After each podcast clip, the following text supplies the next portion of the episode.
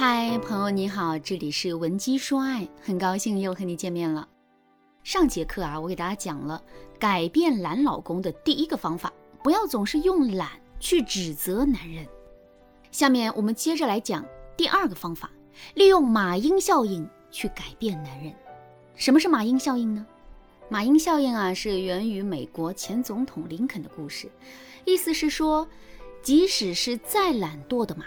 只要身上有马鹰叮咬，它也会精神抖擞，飞快奔跑。马鹰效应给我们的启示是：一个人只有被盯着、咬着，他才不敢松懈，也才会努力拼搏。其实啊，我们的懒老公也是一样的。他之所以懒惰，之所以不上进，之所以一切都无所谓，就是因为在他的世界里没有马鹰。所谓的马鹰，就是逼着男人不得不上进的危机和动力。所以，如果我们能够给男人带来这些危机和动力的话，那么男人肯定是会变得越来越勤快的。那么，我们到底该如何给男人带来这样的危机和动力呢？首先，我们要想办法让自己变得弱一点。上节课我给大家讲了学员王女士的案例。王女士是一个典型的女强人，她挣钱的能力强，交际的能力强，处理家庭事务的能力啊也是很强的。女人很强大。这当然是一件好事，可是，在一个懒散的男人看来，自己的女人越强大，而自己就越是可以无所作为了。所以啊，女人的强大也是男人变懒散的主要原因。而且啊，一个女人越强大，她的男人往往就越懒。这并不是一个个例啊，而是一个普遍的现象。那么，我们到底该如何去改变这个现状呢？其实最好的办法就是我们要努力让自己变得弱一些。有些事情啊，即使我们能做，并且可以轻松的做好，我们也要装作做不好的样子。有些麻烦或危机明明没有那么严重，可我们却要表现出要死要活的样子，让男人感觉马上就要世界末日了。如果是这样的话，男人就会意识到我们并不是他可以永远安心依靠的避风港，他也必须要努力。才能保证两个人这一艘生活的小船永远不翻船。有了这样的意识之后，男人的内心就会产生危机感，而只要男人有了危机感，他就会有抵抗懒惰、努力拼搏的动力啊！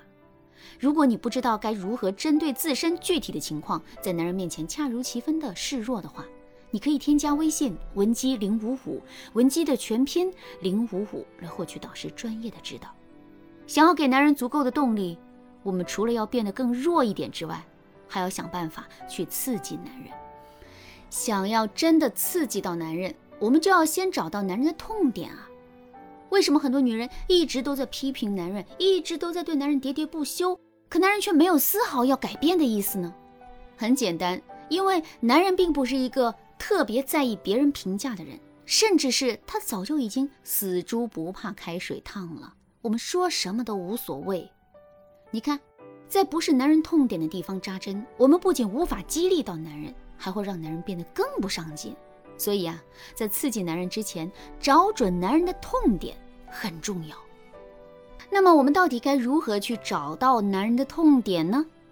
其实啊，我们只需要记住一句话就可以了。这句话是：男人喜欢的，给他拿走；男人不喜欢的，给他拿来。即使一个男人再懒散，再不愿意做事情，他也肯定会非常乐意花时间在自己喜欢的事情上。比如啊，男人可能很喜欢追剧、刷抖音、玩游戏；男人也可能很喜欢抽烟、喝酒、打麻将。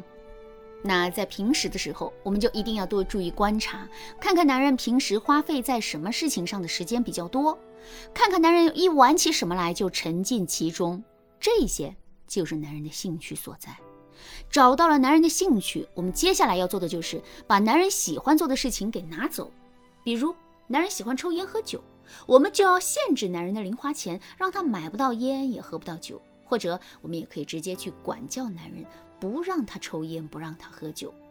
如果男人就是想抽烟，就是想喝酒，这可怎么办呢？很简单。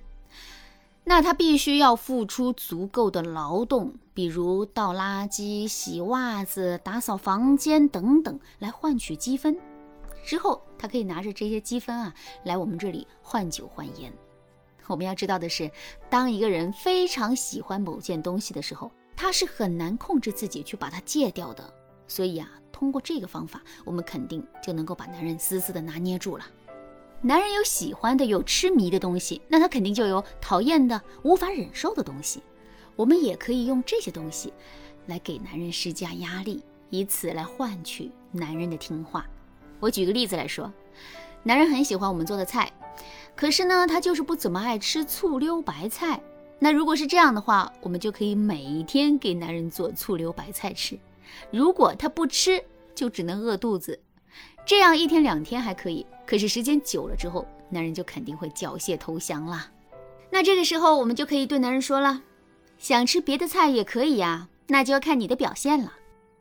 听到我们这么说，男人还敢不听话了吗？当然不敢了。好，第三个方法。明确分工，在现实生活中啊，你会发现一个现象，那就是越是喜欢偷懒的人，在做事情的时候啊，越喜欢把水搅浑。为什么他们就喜欢把水搅浑呢？因为只有先把水搅浑了，他们在后面才能更好的为自己推脱责任。其实呢，男人的懒惰也是如此。男人在上班的时候摸鱼，下了班就躺在沙发上玩游戏，难道他的心里就没有压力吗？他当然有压力，只不过他也有化解压力的方法。这个方法就是责任分散法。就比如啊，男人看到我们辛苦的在做家务，他的心里很愧疚，可是呢，他并不想帮我们。这个时候，他就会在心里说：“哎呀，本来我打算玩完这局游戏就打扫的，谁知道他手太快了，把我的机会都抢走了。哎，先这样吧，明天我多干一点就行了。”虽然男人明天也并不会多干。可这么想完，男人的心里啊就踏实多了，之后他就可以继续的懒惰了。所以呢，为了避免男人内心的责任分散机制起作用，我们就一定要把家庭的所有分工都明确化、具体化。这样一来，男人就避无可避了。如果他不做，心里啊就会产生巨大的压力，而这些压力又会倒逼着他去做事情。好了，那今天的内容就先到这里了，感谢您的收听。您可以同时关注主播，内容更新将第一时间通知您。您也可以在评论区与我留言互动，每一条评论、每一次点赞、每一次分享，都是对我最大的支持。如果你对这节课的内容还有疑问，或者是你本身也遇到类似的情况，不知道该如何处理的话，你可以添加微信文姬零五五。文姬的全拼零五五来获取导师专业的指导。